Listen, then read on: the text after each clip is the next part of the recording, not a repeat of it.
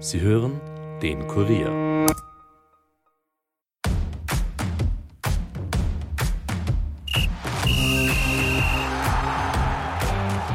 Bei Rapid wird es nie Fahrt, so viel ist sicher. Nach den zuletzt enttäuschenden Ergebnissen musste Trainer Zoran Barisic gehen. Am Montag wurde dann bereits sein Nachfolger in Wien vorgestellt. War die Trennung wirklich alternativlos? Welche Rolle spielt die Red Bull-Vergangenheit des neuen Trainers? Und was heißt das auch für Hoffmann und Katzer? All das und mehr beantwortet der Kollege Alexander Huber. Viel Vergnügen.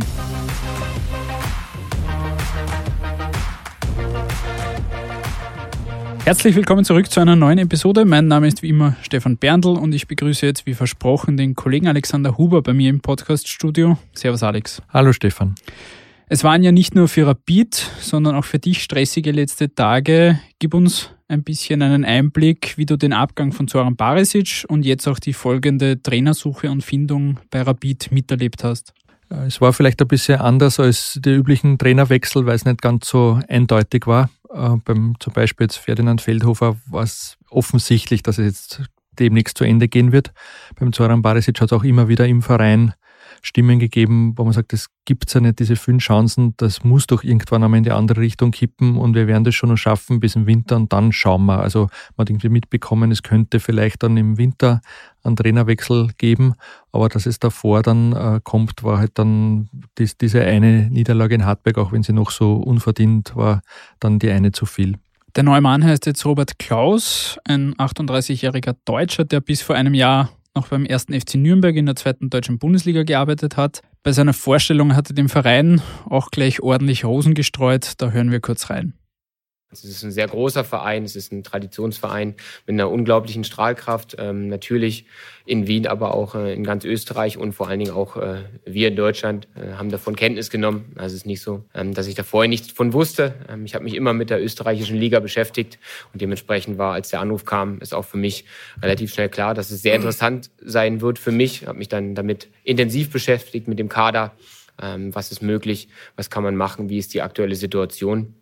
Und ähm, ja, habe das dann als, als sehr spannende und reizvolle Aufgabe für mich gesehen, einfach aufgrund der Konstellation.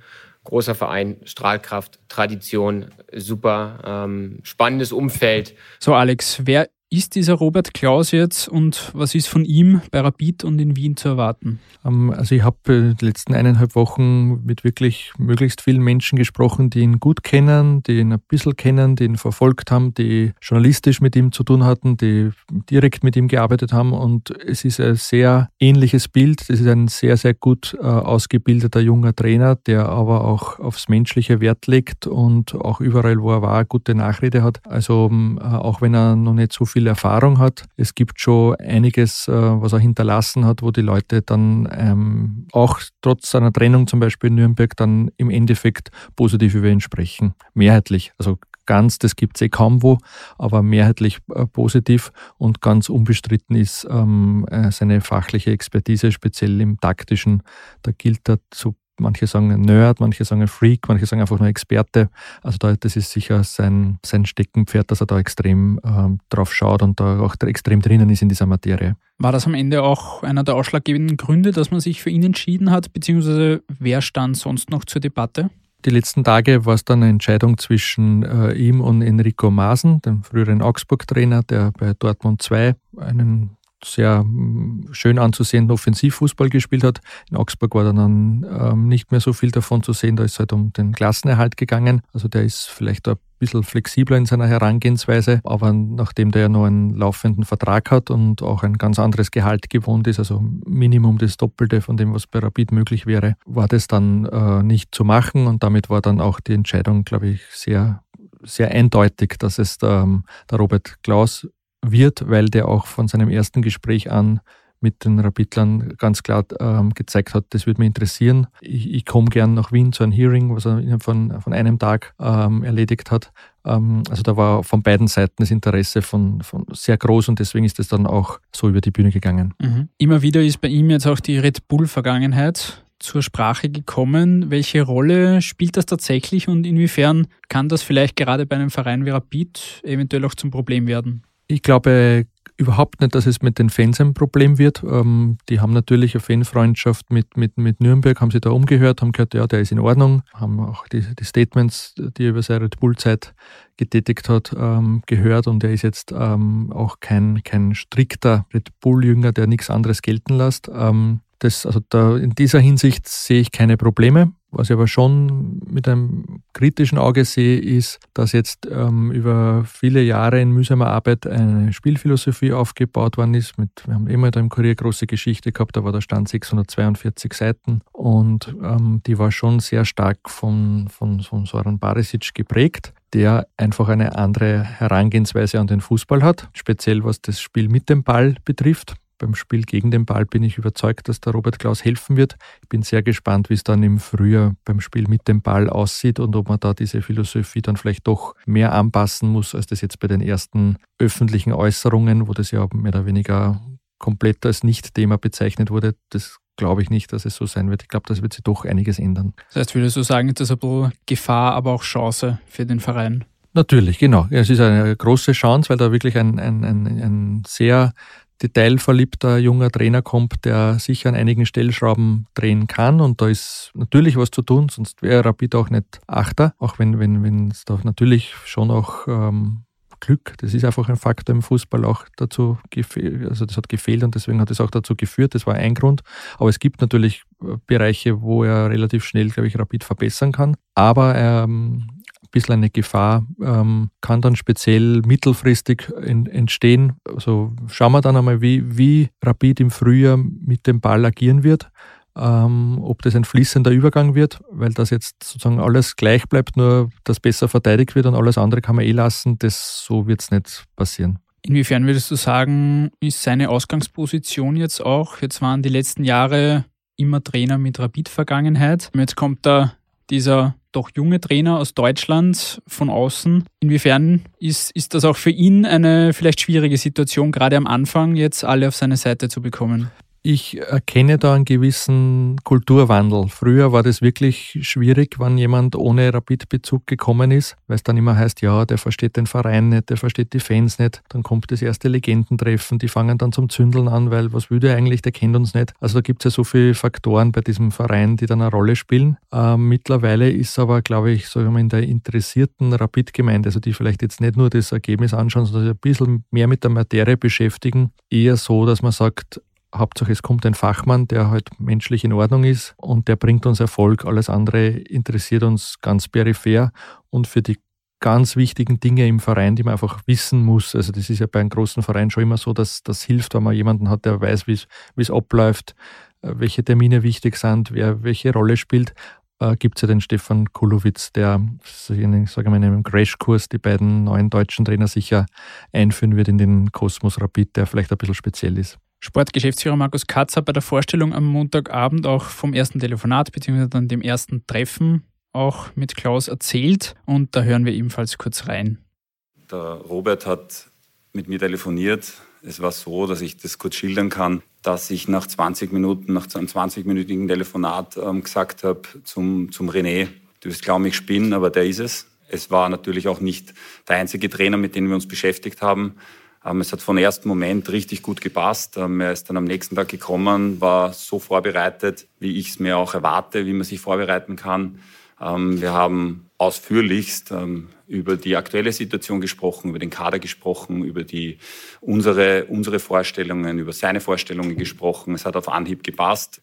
Es gab da ja auch, wie du auch berichtet hast, ein bisschen die zwei Seiten Steffen Hoffmann und Markus Katzer, wie es um die Trennung von Zoran Parasic gegangen ist. Hoffmann hat Parasic ja eigentlich bis zuletzt auch den Rücken gestärkt und auch im Interview und im Gespräch mit dir auch betont, dass man Parasic behalten will. Katzer hat sich jetzt dann am Ende durchgesetzt. Hoffmann selbst hat sich ebenfalls bei der Pressekonferenz geäußert. Auch da hören wir kurz rein. Um was es mir geht, ist es einfach diesen Weg, den wir vor einem Jahr begonnen haben, äh, mit ähm, mit der Aussicht, dass wir eben unsere Jungs einbauen wollen, dass wir den jungen Weg gehen wollen, hatte ich von Anfang an ein, ein, richtig gutes Gefühl. Ich glaube, dass die Zusammenarbeit zwischen Profis, zweite Mannschaft, Akademie, ähm, dass er da genau der richtige Mann ist und ähm, ja, hatte, hatte so wie Mecki auch ein, ein super Gefühl und äh, freue mich einfach, äh, dass Robert jetzt da ist und dass wir einen Trainer gefunden haben, der uns äh, ja, hoffentlich in, in Zukunft viel, viel Freude bereiten wird. Wie bewertest du diesen kleinen oder großen Machtkampf, den es da gegeben hat? Gibt es überhaupt einen Machtkampf, beziehungsweise wie würdest du das einordnen? Ich würde es nicht Machtkampf nennen, sondern eine Folge der für mich nicht ganz ausgereiften ähm, Anordnung der neuen Geschäftsführung. Der Steffen Hoffmann ist der Sprecher der Geschäftsführung und im Endeffekt der Gesamtverantwortliche. Der Zuständige für den Profifußball ist aber der Markus Katzer. Und der Markus Katzer war der Meinung, jetzt ist der Zeitpunkt für einen Trainerwechsel. Am Montag hat es ein sehr gutes Gespräch mit dem Robert Klaus gekommen. Der ist am Dienstag nach Wien gekommen. Alle waren angetan von der äh, Präsentation. Und so hat es immer mehr Fahrt aufgenommen, sozusagen, wir ziehen das jetzt durch.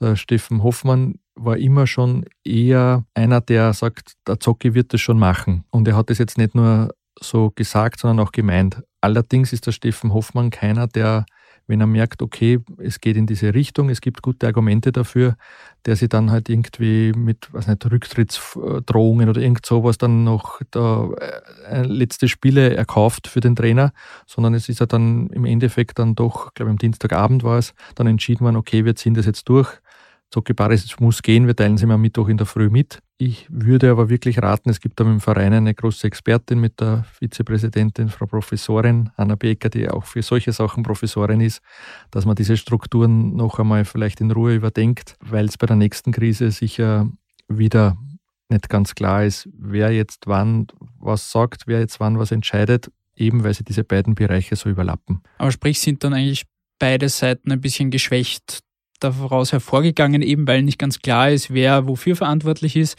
Beziehungsweise gerade Katzer hat jetzt natürlich einerseits mit der Trennung von Barisic, andererseits jetzt mit der Verpflichtung ja auch ein gewisses Risiko genommen. Es ist sicher ein Risiko, aber er ist äußerst überzeugt davon und wenn der Erfolg stimmt. Und da ist ja die Auslosung durchaus so eine, dass man sagt, das kann man schaffen. Also daheim gegen Blaues Linz, dann bei der WSG, wo er wieder sehr gute Bilanz hat. Und zum Schluss gegen Salzburg, die, glaube ich, drei Tage später das Entscheidungsspiel um den Verbleib im Europacup gegen Benfica Lissabon haben. Also wenn man da die Wende schafft, dann interessiert es die große Meute überhaupt nicht mehr, ob es da irgendwelche Reibereien oder sonstige Sachen gegeben hat. Dann war das im Rückblick gesehen der richtige Schritt, der richtige Zeitpunkt und es passt. Gefährlich wird es nur dann, das haben wir eh schon öfters besprochen in dem Podcast, wenn bei Rapid der Erfolg ausbleibt. Lass uns ganz kurz an dieser Stelle auch über Barisic reden. Es war jetzt am Ende waren 46 Spiele, ein Punkteschnitt von 1,54 und jetzt in dieser Saison 18 Punkte aus 14 Spielen mhm. und der enttäuschende achte Platz, diese Ergebniskrise, die dann schlussendlich ja. auch dazu geführt hat, dass man sich getrennt hat. Wie bewertest du jetzt generell seine letzte Amtszeit bei Rapid? Es gab ja schon mehrere. Genau, ich glaube, es war jetzt sein achter und letzter Job in Hütteldorf, das wird es dann gewesen sein. Vielleicht wieder irgendwann einmal, wenn alle wieder gut miteinander sind, in 20 Jahren dann im Präsidium sitzen und in Ruhe zuschauen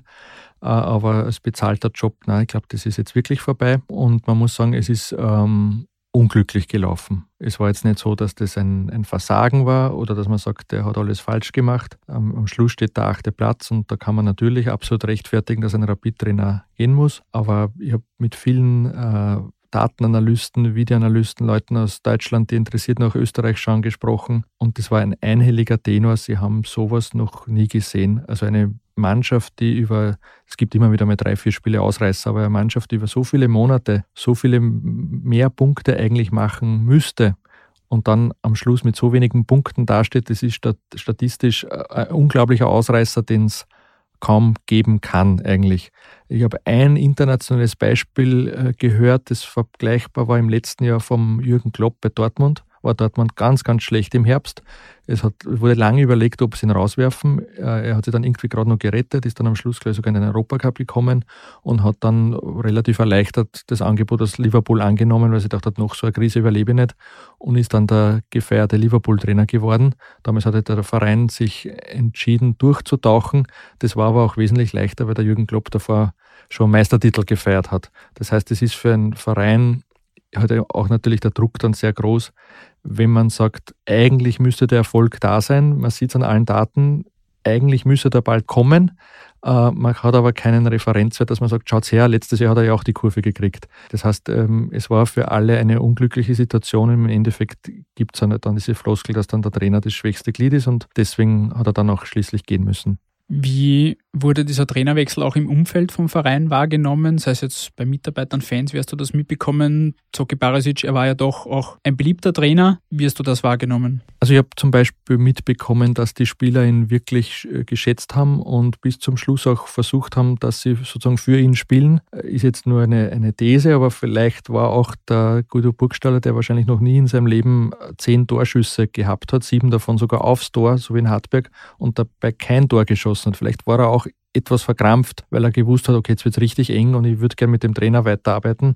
Ich kann mir, kann mir nicht vorstellen, dass der noch einmal in seiner Karriere so eine Statistik liefert, weil er eben eigentlich vor dem Tor sehr gut ist.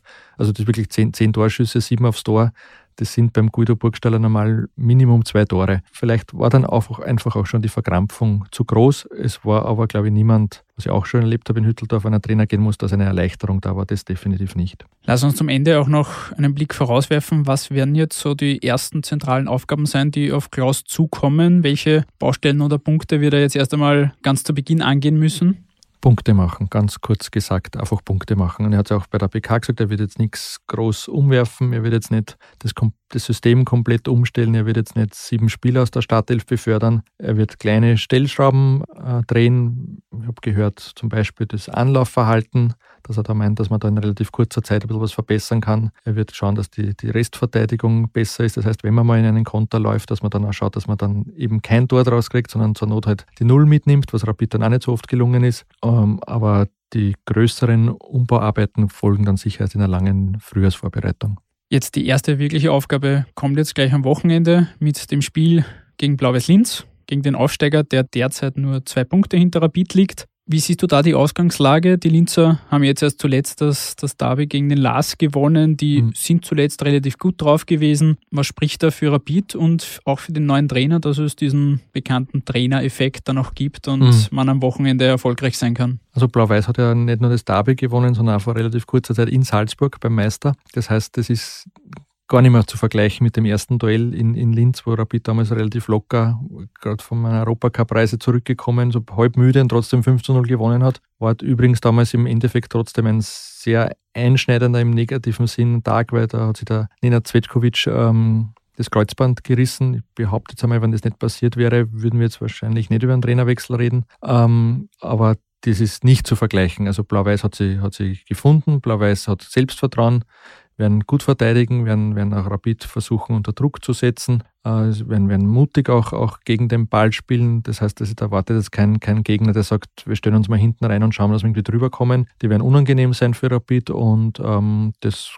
ja, das kann durchaus wieder einmal, so wie so viele Spiele in dieser Saison, eng werden. Außer Rapid gelingt ein Befreiungsschlag und es, und es, es spielt ja viel im Kopf ab und es, und es löst sich alles, dann, dann, dann kann das auch anders laufen. Aber grundsätzlich ist Blau-Weiß eine harte Nuss. Wir werden uns überraschen lassen, wie es ausgeht. Alle Infos gibt es dann natürlich im Kurier und auf kurier.at. Lieber Alex, vielen Dank für deine Einschätzungen und die Expertise. Danke ebenso.